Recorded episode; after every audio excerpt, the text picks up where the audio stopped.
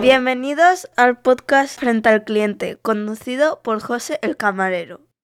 Bueno, pues otra semanita por aquí. A ver, lo primero es que seguimos teniendo una carga de trabajo increíble. Y vamos, ahora Fitur, que está estos días en Madrid, pues, pues más trabajo porque mucha gente cuando sale de ahí, que es una feria de turismo y comida, ¿por qué no vendrán comidos? Pues no, vienen todos a comer, vienen todos con un hambre que se conoce que allí pues no, no dan de comer bien.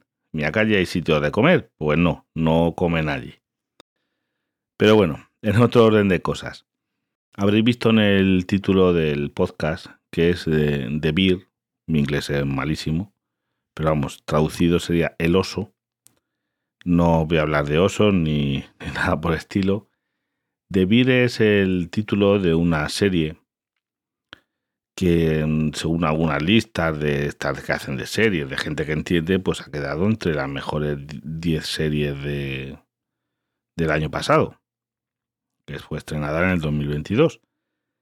Muchos seguramente no habréis oído hablar de esta serie y diréis este que hace hablando de series que no lo suyo. Efectivamente. El ¿Por qué os traigo yo esta serie? Uno, porque me ha gustado. Claro, me ha gustado también Mm, porque trata de un restaurante. La serie está trata de un restaurante de bocadillos de carne en Chicago. Eh, y la verdad es que me, ha gustado mucho, vamos, eh, porque la he visto muy realista. Y tienes una serie así dura. Eh, y de verdad es que es muy realista. Y sobre todo me ha gustado la comparación entre cómo se pueden llegar a parecer tanto un restaurante los restaurantes de aquí de España, que ya me veis que tienen mucho que ver, con un restaurante de Estados Unidos. Pero en final son todos iguales. Estoy viendo, oye, porque la serie mm, han sacado estereotipos y demás. Pero es que se parece mucho. Eh, para que os vayáis preguntando ya dónde está la serie disponible, es de Disney Plus. Bueno, luego hay otros sitios, estos de copias de, de seguridad, que vosotros conoceréis. Bueno, pero bueno, la serie de Disney Plus. Y la verdad es que me ha gustado mucho. Os voy a contar un poquito sin hacer spoilers de la serie, pero. Pero vamos, que, que es muy realista. La serie, pues eso, trata de un restaurante, sobre todo el tema de cocina, porque clientes salen alguna vez, pero poco. Es casi siempre la serie está más enfocada, aparte de las relaciones, hay unos diálogos bastante interesantes y, y pasan un montón de cosas en... Los personajes son... tienen carácter y, son complejos. Eh, sí, a mí me ha gustado por eso. Luego hay muchas cosas que, que sí que pasan y que, que, son así en los restaurantes. Por ejemplo, yo he visto cositas como, pues oye, cómo salen a fumar fuera. Yo no fumo, pero mi compañía está que si para adentro que ahora se van a fumar. El fumar malísimo, malísimo, a trabajar. Muchas veces en los restaurantes decimos, los que no fumamos, joroba, ¿eh? es que nos metemos mucho con los que fuman, pues dice joroba, con los que no fumamos, porque en cuanto pueden los que fuman, el escaqueo del cigarrito, que me dice un cigarrito, que ves otra cosa que no esto. Y después en esa serie, el protagonista, bueno, uno de ellos, acá hay bueno, sí, yo creo que es el protagonista, pues eh, viene, está trabajando en ese bar, ese restaurante de bocadillos, imagínate, de, de cuarta regional, o tercera por lo menos, y eh, viene de trabajar del Noma, ¿no? en teoría el mejor restaurante del mundo. Pues que sepáis que el Noma lo van a cerrar en el 2024. Y diréis, ¿por qué? Eso es un tema que lo quiero desarrollar en otro podcast un día. Pero los restaurantes que, han, que se han convertido, muchos de estos estrellas Michelin con 50 estrellas, con aquí nosotros como el Búgico, que también está cerrado.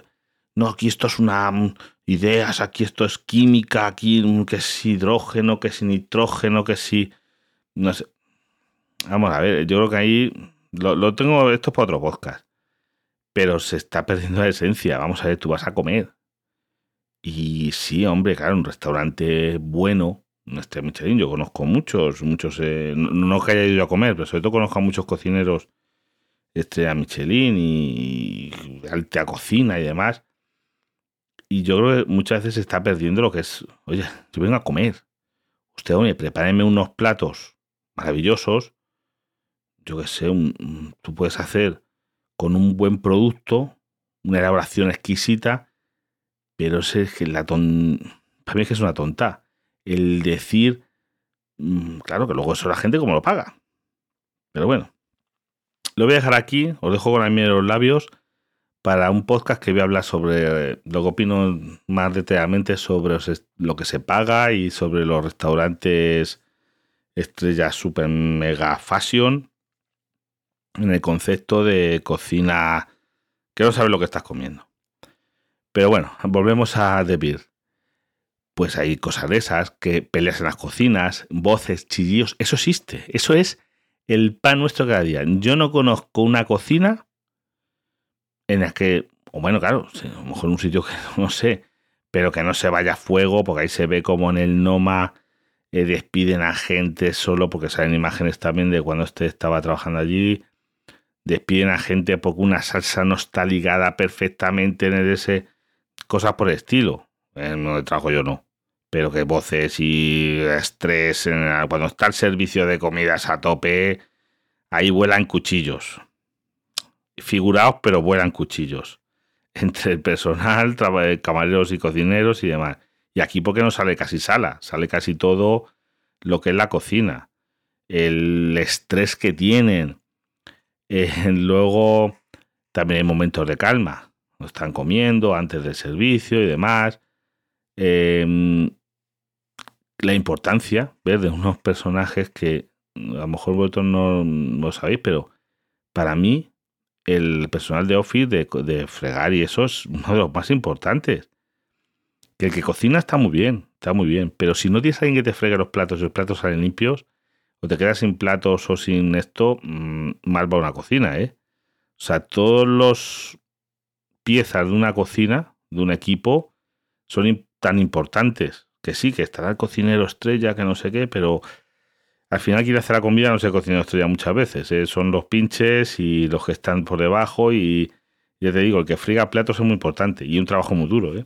Está fregando platos un montón de horas, eh, cuidado, cuidado, hay una pila, eh, pim pam, pim pam, cuidado, es, mm, es fastidiado. A mí yo los veo ahí en, en esta serie y me da de decir porque es real. Es que es yo creo que es una serie muy realista y que como se va el estrés, de que digo, yo lo he dicho en algunos en algunos otros podcasts, que el estrés, el cómo se trabaja fuego en una cocina en horario punta, en otros trabajos ese estrés no le hay.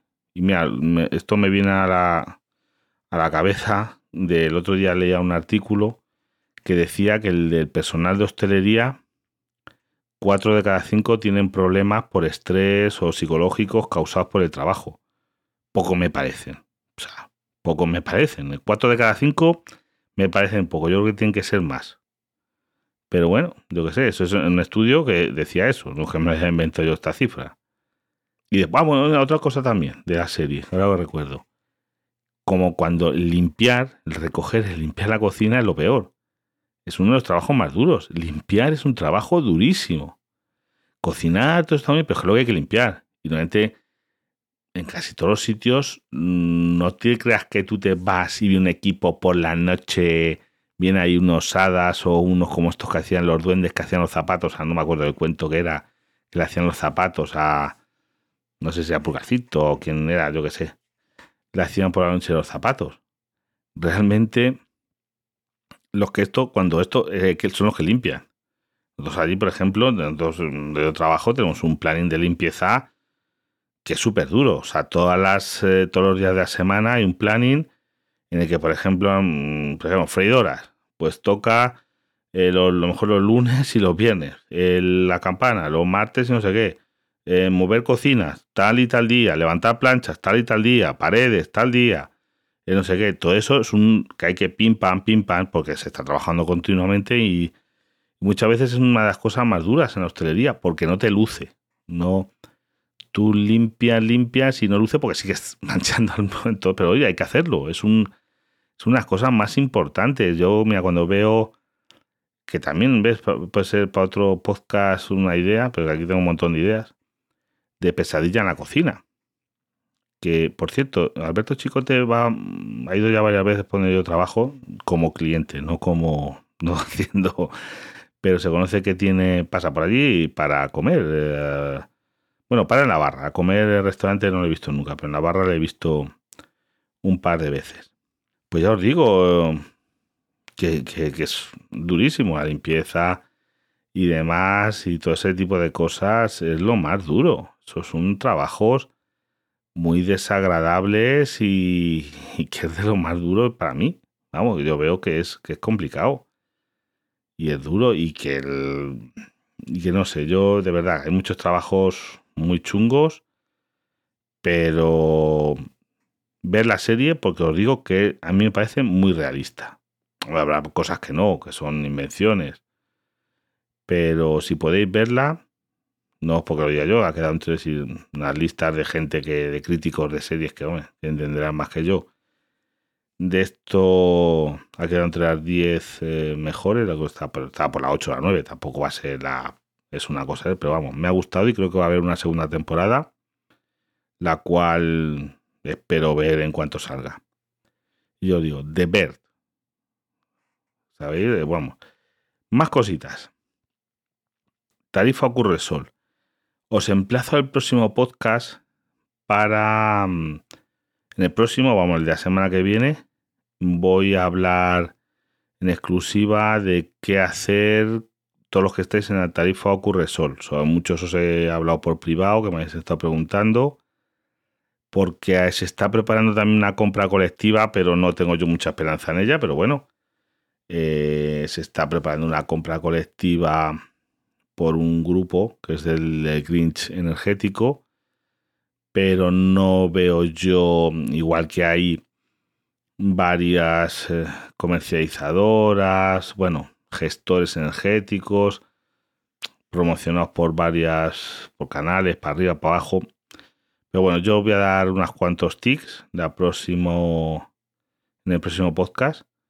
Así que estar atentos, sobre todo los que estáis en esa situación o gente que quiere cambiar, porque yo ahora mismo, pues, lo que yo opino. Porque por un lado, ya os adelanto que lo del tope del gas eh, me parece a mí que va para todo el año próximo. ¿Por qué? Porque Portugal y España le han solicitado a la Comunidad Europea la excepción ibérica alargarlo un año. Entonces yo creo que eso no lo han dicho específicamente, pero lleva implicado el tope del gas, porque bueno, sí que han hablado de un tope del gas de 54 euros por megavatio. O sea que seguiremos con el tope del gas. Pero bueno, eso ya lo vamos a, a debatir en el, bueno, debatir o explicaroslo, porque yo ahí que tengo igual unas cuantas dudas, porque yo mm, es que no me salen las cuentas. Lo voy adelantando. Por aquí a mí no me salen las cuentas. Lo que está al tope del gas cada día y lo que luego te cobran al cabo del mes.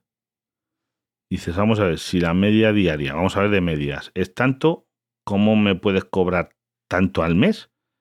Más o menos la media diaria, sacando la media de los 30 días aproximadamente, no va a ser exacto, porque tú puedes consumirlo una hora a otra, se tendría que parecer mucho a la media del mes y no se parece, ya os lo digo. Pero bueno, esto lo debatiremos en la en el próximo en el próximo podcast. Pues nada, os recomiendo, ya os digo, la serie, si podéis verla, por ahí, digo, si tenéis Dinner Plus o si no, pues, bueno, vosotros eh, me imagino que sabréis por dónde buscar.